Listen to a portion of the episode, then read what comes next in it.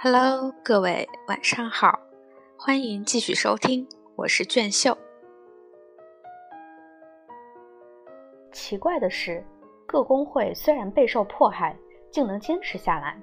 在罗斯福刚就职时，工会力量十分薄弱，刘易斯那个联合矿工会会员已减至十万人以下，劳联会员减至只占全国工人总数百分之六，交会费的工会工员每周少了七千。一九三二年，劳联对资方俯首听命，连举办失业保险也反对起来了。咄咄逼人的企业老板们相信，跟负责工会组织工作的人斗争，就是跟恶魔斗争，只许成功，不许失败。一九三四年十二月，拉弗莱特所主持的公民自由委员会查明，有二千五百家以上的公司雇佣打手破坏罢工，最大的打手帮会是博尔伯格夫服务社。跟平克顿美国侦探代办所这两家，伯格夫这个流氓头子家财数百万，平克顿一伙儿是底特律市各汽车厂的宠儿。一九三三年至一九三六年这几年间赚了将近两百万元。这两个帮会都养着一支小小的常备军，什么自动手枪呀、瓦斯枪呀、棍棒呀，样样齐全，哪里罢工就开到哪里去。他们都在工人队伍里安插坐探。有个参议员问克莱斯勒公司副总经理赫尔曼：“为什么要雇佣密探？”他回答说：“对付工人要有情报，不用密探不行啊！”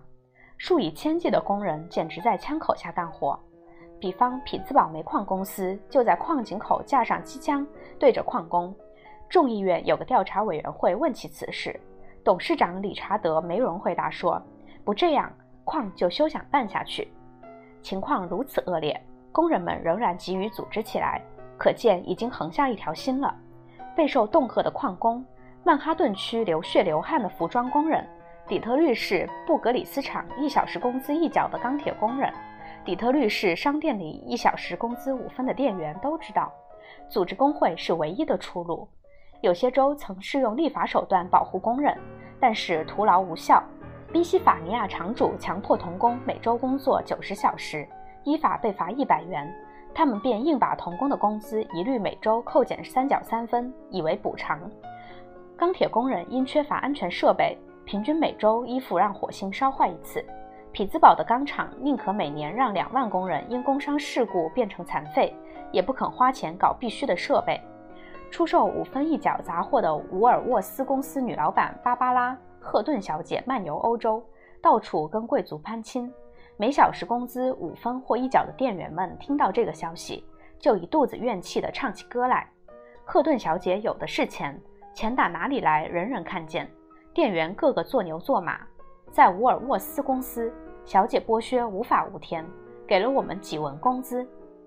关于全国复兴法第七条第一款的制定，大腹便便的威廉格林间接的出过力。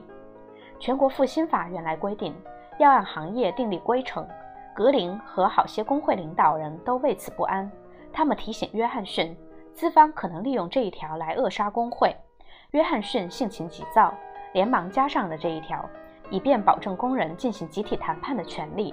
可是格林没看出这里有什么文章可做，条文其实很笼统，他没有规定雇主要承认工会，只说如雇主愿意，可以跟本公司的工会谈判，而且工人怎么选出谈判代表也没说清楚。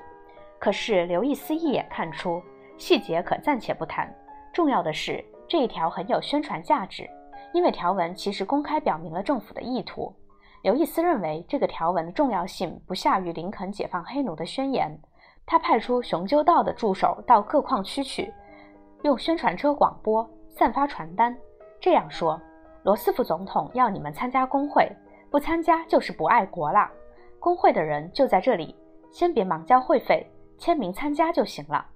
一经号召，矿工们就那么痛痛快快地响应起来，连刘易斯也不禁惊异。全国复兴法本来是为复兴工商业制定的，没想到倒是促进了工会的发展。在罗斯福签署这个法案以后，还不到三周，联合矿工会退会工人就有十三万五千人重新入会。一九三四年初，会员甚至增至四十万。跟着西德尼·希尔曼。和戴维·杜宾斯基也到纽约市用宣传车广播并散发传单。不到一年，国际女医工会会员就增至三倍，共有二十万人。后来在一九三九年还超过了四十万。罗斯福一向对政治苗头很少看不出，可是这回却很晚才注意到这事儿。他出身富家，并没有跟工会携手合作的思想准备。他把自己看成救世主，愿对被剥削的工人施点恩。可是这跟做工会的盟友是两码事。他想提高工资、缩短工时、改进安全设备，可并不认为刘易斯的办法最好，甚至不认为是正确的。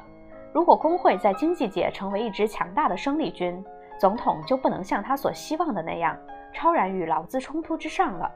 因此，头几年他老是犹豫不决。在一次群众大会上，海伍德·布朗曾大声疾呼：“工人的头号公敌就是罗斯福，这是无稽之谈。”可是罗斯福却乎觉得，弗朗西斯·帕金斯和弗朗西斯·比尔德二人未免太偏袒劳工了。而在为劳工说话的国会议员中，罗斯福又只佩服纽约州参议员罗伯特·瓦格纳一人。瓦格纳力主制定新劳工法，他慢慢地使罗斯福回心转意了。可惜当时局面太不安定，想要从容不迫地讲道理已经来不及了。刘易斯吸引进工会的人越来越多。格林看在眼里，忧在心里，再三劝他：“约翰，慢慢来嘛。”一场阻碍生产的大罢工也越来越有不可避免之势。资方组织了准备血战街头的队伍，甚至街垒也筑了起来。军火在国内空前畅销。一九三三年夏季，只在八周之内，肯塔基州那个小小的林奇镇的资方保卫团就买了四十一支步枪、二十一支左轮、五百发子弹、一批催泪弹。联邦法院执行官警告他们：谁使用暴力，谁就要吃官司。可是资方说，本镇是公司私有财产，华盛顿政府无权干涉。罗伯特和海伦·林德调查组在印第安纳州芒西镇查出，通用汽车公司在那里扩编保卫队，以便把那些被怀疑为工会组织者的人统统关起来。两洋茶叶公司资方下令克利夫兰州各分店停业几天。却怪店员不上班，工资照扣，弄得他们莫名其妙。老板这样做的用意是警告店员，如果他们参加工会，就要大吃苦头。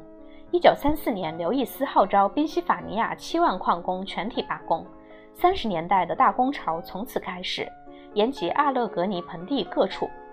杜肯镇镇长发表谈话，竟把罢工工人当作是造反的印第安人，要在关口对他们迎头痛击。他说。我们要守住桥头，这些家伙一来到，我们就把他们的狗头全都砸烂。一九三四年罢工案共有一千八百五十六起，多数是为了争取资方承认工会的。这是牺牲惨重的年代，资方的恐怖手段使这一年的劳工史血迹斑斑。在弗利克矿区，公司派出的凶手守在井口，参加工会的矿工一走出来就被枪杀。在威斯康星州的科勒镇。破坏罢工的暴徒向劳联纠察队开枪，死两人，伤三十五人。刚组织成立的联合汽车工会跟托列多车灯公司谈判，资方气焰嚣张，国民警卫队枪杀了二十七个工人。因罢工而惨遭杀害的还有旧金山市的若干码头工人、明尼阿波利斯市的若干卡车司机，以及新英格兰和南方各州的纺织工人。在明尼阿波利斯市，资方有两个特派代表。其中之一是商人，也被误杀了。埃里克·塞瓦赖德当时是明尼阿波利斯《明星报》采访罢工消息的记者，他目睹寻仇报复的保卫团事前不出一声，就向赤手空拳的群众连发散弹枪，打伤六十七人，二人伤重不救。他触目惊心。后来写道：“在一刹那间，我打心眼里明白什么叫法西斯主义了。”刘易斯也感叹说：“美国的工人像古代的以色列人一样。”心里有说不尽的悲哀，他们家里的妇女为死者守灵，为生者的前途放声痛哭。其实，比之古代以色列人，美国工人心中还要更悲哀，哭声也更凄惨，因为有那么多人好像竟然白白的牺牲了。托利多市、旧金山市和明尼阿波利斯市的工会总算获得资方承认，可是，在大企业中，如钢铁、纺织、汽车、橡胶工厂等等。拒不承认工会的厂主却占了上风。国会决议成立全国劳工关系委员会，可是全国制造商协会马上硬要会员们不去踩它。在一次考验性的争执中，厂商果然违抗委员会的命令，结果仅仅是禁止厂商挂蓝鹰徽就算了事。罗斯福政府还是三心两意，举棋不定。一九三五年十一月底，某区级联邦法院判决《全国复兴法》第七条第一款违反宪法。这时，瓦格纳参议员和马萨诸塞州威廉立即提出法案，要设一个全国劳工关系委员会，确定工人有权选出某些工会作为代表，跟资方集体谈判，并规定什么样的劳动操作规程是不公平合理的。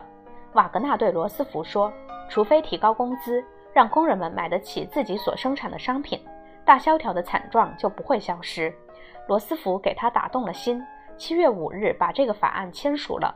可是资方态度强硬如故。自由联盟散发了一个由五十八位著名律师签名的声明，说瓦格纳法也跟全国复兴法第七条第一款一样，是违反宪法的。显而易见，劳工运动距离自己的目标还远着呢。老板们仍然顽抗。一九三五年，又有三十二个正在罢工的和赞成罢工的工人被杀。南达科他、伊利诺斯、内布拉斯加、肯塔基。佐治亚和俄亥俄州纷纷出动国民警卫队镇压罢工，工人运动进展缓慢。在许多工厂里，还有大量工人没参加工会，没得到应有的工资，没获得合理的劳动条件。